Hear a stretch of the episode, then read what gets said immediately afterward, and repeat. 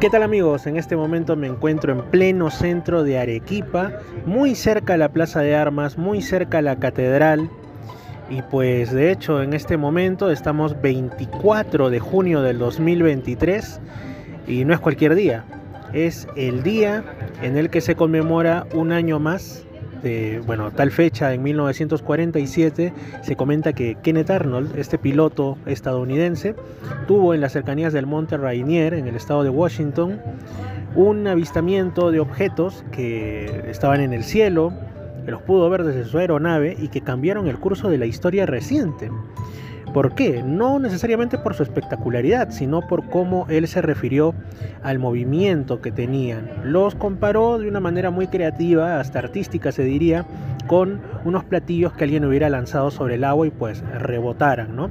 La prensa no sabemos si lo deformó o quiso hacer un resumen y puso que eran platillos volantes. Y ese término ustedes lo deben de conocer porque ha trascendido las décadas. Ahora se ha dado el tema de que antes se llamaba objetos voladores no identificados simplemente a todo lo que uno observaba, valga la redundancia, en lo alto, en el cielo, y eh, por ahí que no sabía su origen, no sabía su pretensión en caso de la tuviera, pero ya es como que ambos términos han hecho una fusión y cuando alguien dice ovni, las siglas, muchos se ponen a pensar, ah, una nave de otro mundo, cuando no es necesariamente eso, pero se comprende, se comprende la potencia del mensaje de lo que vio Kenneth Arnold en ese lejano 24 de junio de 1947. Estoy seguro que ni él se imaginó lo que ha sido todo esto que ha venido después, el surgimiento propiamente de lo que ahora hasta se denomina ovnilogía o ufología. Y hoy estamos aquí, como digo, en Arequipa y estoy en compañía de una persona que ha estado también eh, ligada al mundo del misterio y continúa por supuesto porque tiene libros como el de Casas Encantadas, Enigmas y Lugares de Culto en Arequipa. También ha tenido la revista que primero se llamó Fantástica y luego Fantástico. Ustedes si conocen la revista Lo Insólito de Lima, algo así, algo así, pero yo diría que con un toque más local y por ende también más interesante. Bueno, él es Pablo Nicoli, está aquí nuevamente y vamos a hablar sobre algunos misterios de la ciudad blanca de Arequipa. ¿Qué tal Pablo? ¿Cómo estás? Bienvenido bienvenido, todo un gusto estar aquí. Gracias Fernando, encantado de siempre estar en tu programa y bueno, eh, dispuesto a responder esas preguntas sobre los misterios y los enigmas del mundo. Muy bien, Pablo. Estábamos hablando, en realidad, estamos ya aquí conversando, tomando una cola escocesa. No es cherry, sino que es símbolo de la ciudad. Su empanadita con rocoto relleno, bastante buena. Y de pronto compartiendo historias, ¿no? De las propias y también las que llegan hasta nosotros y entre ellas tú comentabas algunas ligadas, por ejemplo, a la propia ciudad de Arequipa, ¿no? Temas que van desde aparecidos hasta, por ejemplo, un lugar icónico de la ciudad como es el monasterio de Santa Catalina y algo que ocurrió ahí. Yo creo que podemos principiar por ese lado. ¿Qué ocurrió en Santa Catalina, amigo Pablo? Bueno, para los que no conocen, de repente Santa Catalina es un monasterio de clausura de monjas eh, que durante cerca de cuatro siglos estuvo eh, dentro de la ciudad, era una ciudadela dentro de la ciudad de Arequipa, y cuando se abrió en los años 70 al turismo, algunas monjitas contaron pues, lo que se contaba durante generaciones y generaciones, por ejemplo el caso de una monja que quiso escapar y que se metió pues por, vamos a decir, eh, los depósitos de agua, los que conducían a las alcantarillas y quedó atrapada y muchos pensaron que había fugado cuando en realidad había muerto y estaba su esqueleto por mucho tiempo debajo de la, del propio monasterio. También eh, otras historias en las que por ejemplo una escoba barría eh, sin que nadie aparentemente la estuviera, o nadie vivo, ¿no?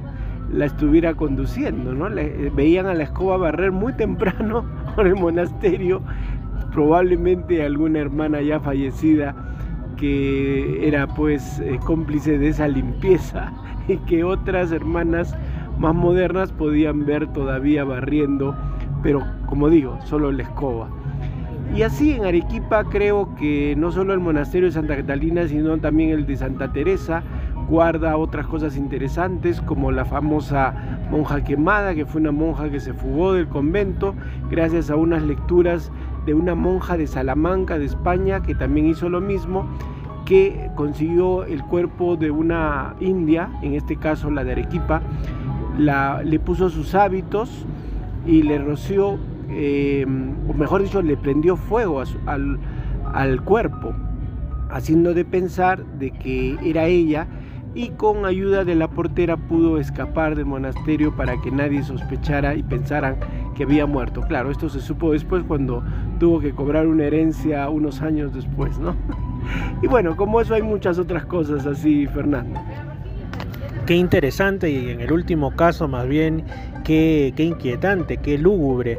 Pero respecto a Santa Catalina, una de las cosas que me mencionaste es que cuando se abre al público, primero a mí me llama mucho la atención, no lo había escuchado antes, he escuchado de apariciones en distintos lugares históricos de aparentes fantasmas que realizan acciones repetitivas, ¿no? Eh, ya sea caminan por un mismo sitio, miran por un mismo lugar, pero en este caso desarrolla una acción que me imagino pues deja también constancia física, ¿no? Deja un piso más limpio en todo caso. O sea, ¿a, qué grado quizá, si lo vemos así, porque muchos dicen, los fantasmas a veces recogen sus pasos, otros dicen, eh, llevan a cabo acciones que, que, fueron su vida mientras estaban en la carne. Quizá era una monja que pues tenía una cierta obsesión con la limpieza y aún cuando debió haber trascendido ¿no? a otras esferas, decidió quedarse porque no podía con la idea de que nadie más realizase esa limpieza, ¿no? Dejar todo pulcro como ella bien sabía hacerlo. Entonces a mí eso me sorprende, nunca había escuchado algo similar. Pero volviendo a Santa Catalina, yo sé de paso, yo he visitado Santa Catalina en anteriores ocasiones que estaba en Arequipa, y como tú bien dices, es como una ciudadela dentro de otra, y sobre todo esa, la foto clásica que todos se toman en un arco que dice silencio. Y silencio es lo que más hay en Santa Catalina. La atmósfera, eh, seas tú de pensamientos muy místicos o no, te, te arroba, te, realmente, más que te arroba, te arropa, es como que sientes que, que estás en otro lugar, ¿no? Es en otro tiempo inclusive, sobre todo si haces la visita en solitario y en un horario que no esté tan concurrido. Ahora, no siempre Santa Catalina ha sido un lugar abierto al público, era un monasterio de clausura y todo ello, pero hubo un momento en el que tú mencionas que debido a los avatares de la economía y de los tiempos mismos, se abre una parte al público es ahí cuando ocurren también, estabas contando cuando estábamos off the record, cuando no estamos grabando, otros sucesos, otros sucesos por ahí, por favor. Coméntanos un poco más de estos misterios de Santa Catalina. Eh, así es, Fernando. Bueno, eh, por ejemplo, Sorana de los Ángeles Monteagudo ha sido probablemente la monja de clausura más conocida del monasterio.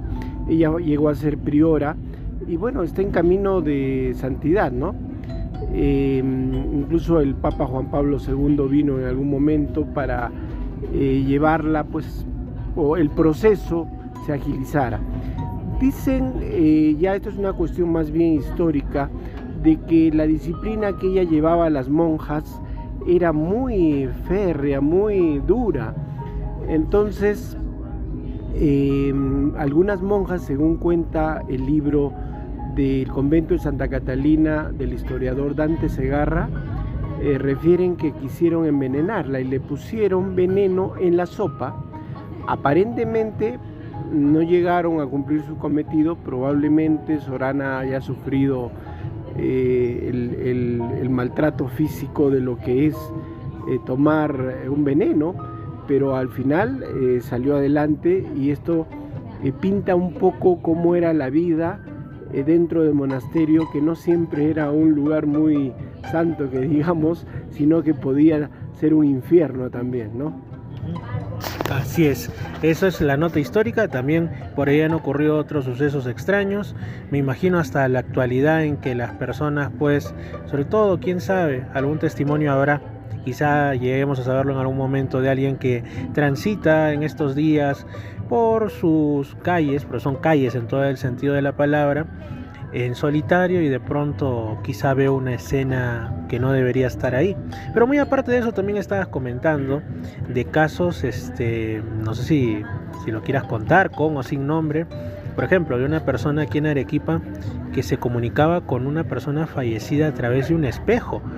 Eh, esto es algo también totalmente inaudito para mí. He escuchado, he leído, me han contado, he vivido muchas cosas y de los espejos se cuentan otras tantas, como que no debes dormir frente a un espejo, cosas que van más por el tema de la superstición, ¿no? pero ¿cómo fue esto, por favor? Eh, sí, más o menos eh, finalizando los 70, em, una jovencita fue encontrada por sus amigos o amigas de colegio, pues muy sucia, y cuando le preguntaron por qué no había ido ese día a clases, le encontraron a la salida, ella dijo que había estado en el cementerio en el que días antes había fallecido su padre. Pues bien, en el año 85, vamos a decir varios años después, yo formé un grupo con algunos amigos eh, buscando historias, ¿no? Nos decíamos los cazafantasmas. Y ella nos refiere junto a su esposo, me acuerdo, en la sala de su casa, ya casada, de que su padre eh, se había comunicado no solo con ella, sino con el resto de la familia, después de muerto, a través de un espejo que estaba en una de las habitaciones de la casa.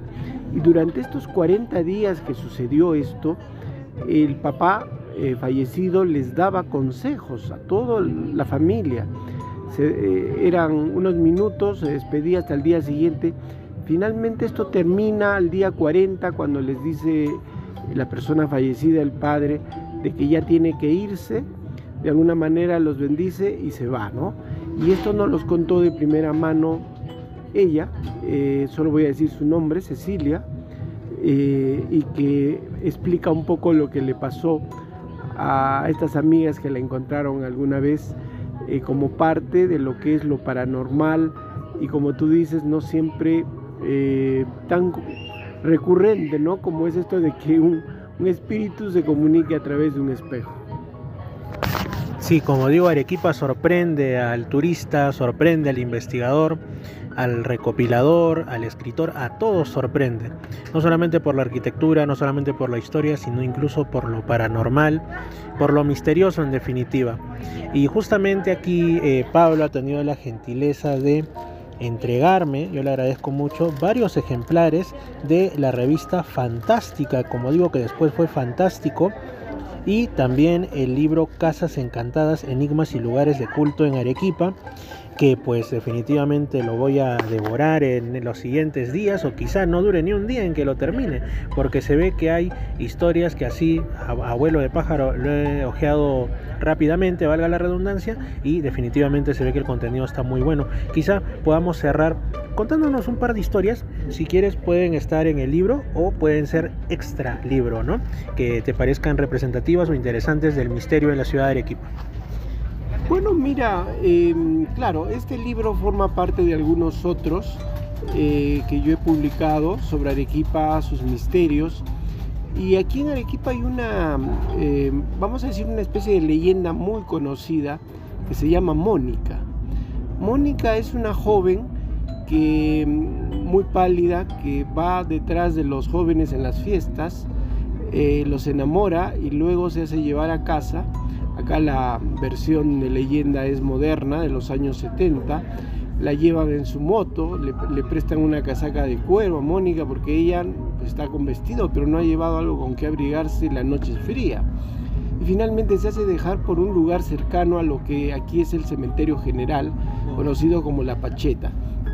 Pero claro, el joven regresa al día siguiente por su casaca y se entera que Mónica está fallecida pues más tiempo, más de un año vamos a decir, y son los propios padres, en otras versiones los abuelos de Mónica, quienes le confirman esto cuando llevan al joven al cementerio La Pacheta y encuentran sobre una tumba que dice Mónica, el apellido, bueno, no se, no, se consigna, la casaca de cuero sobre la cruz que está en esa tumba, ¿no?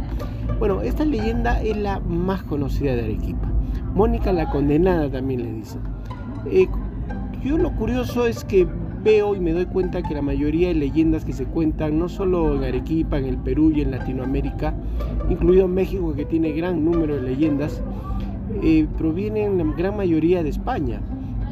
Y Mónica, por ejemplo, se contaba hace cuatro siglos en la ciudad de Toledo como la dama de los ojos sin brillo, la misma versión, pero no moderna, sino que en vez de moto era un carruaje, en vez de casaca de cuero una capa y espada, pero sin embargo esto se replica muchas veces en otros lugares, en este caso en el Nuevo Mundo, en Arequipa, y la gente cree que esto ha sucedido así en algún momento, ¿no?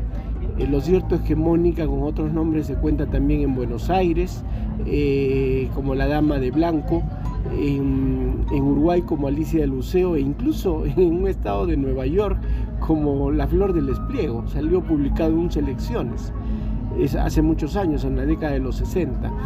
Eh, todos cuentan la misma versión, pero en su ciudad y en distinto tiempo, ¿no? Eso me parece curioso. Sí, sobre todo porque hay dos posibilidades, bueno, poniéndolo de una manera muy simplificada, ¿no? O que se trata de una maravillosa muestra de cómo la tradición oral pervive a través de los siglos, con matices, cambian los ropajes, cambian los medios de transporte en este caso, pero sigue siendo lo mismo porque quizá impresiona tanto a las personas que dicen, no, yo la voy a contar pero no puedo contar pues en el siglo XVIII o XX de un carruaje, entonces voy a, voy a cambiarle. Ahora es una moto, en otros lugares es un auto, porque es a veces la historia de la chica de la autopista, como también le llaman, ¿no? haciendo autostop y que la llevan, y es, es una historia muy muy conocida a nivel mundial, quizá también, como digo, en otras zonas idiomáticas, como en el caso de Nueva York, con lo que has contado. Y la otra posibilidad es que se traten de fenómenos más o menos reales, pero que están, como en el caso, dicen algunos de las apariciones marianas, dicen otros del fenómeno ovni, que pueden ser los antiguos duendes o seres féricos, toman el ropaje de los nuevos tiempos. Ahora, ¿qué es lo que pretenden? ¿Cuál es su verdadera naturaleza? Eso ya son otros 20 pesos, como dice un amigo, eso ya es materia de otro asunto, no lo sabemos. Esa es una. ¿Alguna otra leyenda de aquí, de Arequipa, o quizá incluso algún caso personal? Tú has contado en el programa eh, anteriormente lo que yo di en llamar la cachetada fantasma, o la cachetada espectral, que te ocurrió. Pero algún otro caso extraño que te haya ocurrido a ti o de la ciudad de Arequipa, el que prefieras. Eh, bueno, es uno que te, conté fuera eh, de grabación y es el caso de mi mamá, ¿no? Eh, que ella estuvo enferma de cáncer y entonces yo viajaba mucho a la ciudad de Arica y ahí había una, una persona que estaba de moda, una especie de medium llamada la hermana Sara y si uno le hacía un pago, le llevaba una foto, ella daba disposiciones como para que la persona enferma recibiera unos supuestos espíritus que en vida fueron médicos y que iban a curar en dos o tres sesiones a la persona, ¿no? Eh, de esto hablo más o menos por los años 80 o 90. Y bueno, así fue. Lo curioso que me pasó aquella vez que yo regreso de viaje de noche, que me abre la persona que atendía la casa y se va a su cuarto y yo entro solo. Sin embargo, esta persona que estaba en su cuarto escucha que entró toda una comitiva de gente hablando, la cual yo no escuché, eh, pero alrededor mío. Escuchó también que se lavaban las manos en el caño que estaba al lado de la habitación y luego se metieron a la casa. Esto lo supe claro al día siguiente, porque yo me fui a dormir en realidad. Dentro de la habitación de mi mamá ya esperaba ella con unas sábanas blancas en una cama, ella estaba dormida, pero una amiga que la cuidaba sintió como un ruido en el centro de la habitación, en la oscuridad, como una tijera que se caía y luego eh, seguía curioseando y tratando de ver si pasaba algo y siente como que le pican en el brazo, como una inyección y se duerme. Y bueno, Em, esta historia termina en que mi mamá se asustó porque algunos amigos de su grupo espiritual de la iglesia le dijeron que no, que esas cosas estaban mal, que era una factura que le iba a pasar el diablo o el demonio y que no hiciera eso, se asustó, ya no lo volvió a hacer. mi mamá falleció de cáncer efectivamente a los años, pero no deja de ser algo curioso porque hubieron implícitas en esta historia varias personas que son las que he referido. Así es, esto me hace recordar este, esos otros casos también décadas atrás y hasta ahora hay quien dice, ¿no? De estos ya quizá con un poco menos de promoción, bastante más discretas personas que tienen algún tipo de contacto con algún tipo de entidad que para muchos se trata de seres desencarnados, han sido humanos. Eh, me acuerdo en Brasil era José Arigó, o Arigó, como también lo conocían, que contactaba con un tal doctor Fritz, que supuestamente eh, él entraba en trance, el doctor Fritz operaba a través de él, el paciente no sentía ningún dolor, nada, a veces ni sangraba y de pronto quedaba restablecido y, no cobraba nada, ¿no? O cosas así eh, también, otros casos un poquito más extraños que implican rituales de por medio, etcétera, que incluso aquí en Perú se han escuchado pero que ya son materia de, otros, otras cosas. Muchas gracias Pablo por esta conversación, eh, digamos grabada, no es tan larga, en persona, estamos conversando mucho más in extenso. Eh, ¿Algo con lo que quisieras cerrar esta intervención, amigo? Eh, sí, bueno, agradecerte como siempre la entrevista eh, para tu, tu, buen programa y simplemente hacer algo, reflexionar algo que yo siempre he pensado. En Arequipa siempre ha habido una tradición muy grande de, cosas sobrenaturales, sobre todo con respecto a fantasmas, espíritus. Eh, alguna vez leí que las piedras oscuras como el granito atrapan este tipo de energías o las atraen. Yo pienso que la piedra blanca sillar, siendo blanca, quizás las atrape mucho más y por eso la gran cantidad de historias que se cuentan en esta ciudad, Arequipa. Muchas gracias Pablo. Sí, es que en verdad eh, cuando tú vienes acá ves iglesias, ves calles, ves mucho, también hay la ruta del sillar, es una piedra muy abundante y muy característica y de ahí le viene el apelativo de Ciudad Blanca, ¿no? Además también me imagino por las nieves perpetuas que se ven de los volcanes que la circundan. Así es amigos, esta ha sido como digo una conversación, como yo siempre suelo mencionar, más una conversación que una entrevista, que suena tan frío, suena tan lejano, tan incluso sincronizado y demás, que he tenido aquí con Pablo Nicoli, como digo, él es autor, entre muchos otros libros, de Casas Encantadas, Enigmas y Lugares de Culto en Arequipa. También ha tenido en su tiempo la revista Fantástica o Fantástico, que me ha tenido bien obsequiar. Y también ya les estaré compartiendo algunas fotos seguramente en el Instagram de Misterio Infinito Perú, en mi Instagram personal y seguramente también en YouTube en Misterio Infinito Perú. Fuerte abrazo y pues saludos a los que nos escuchan a través de las radios FM.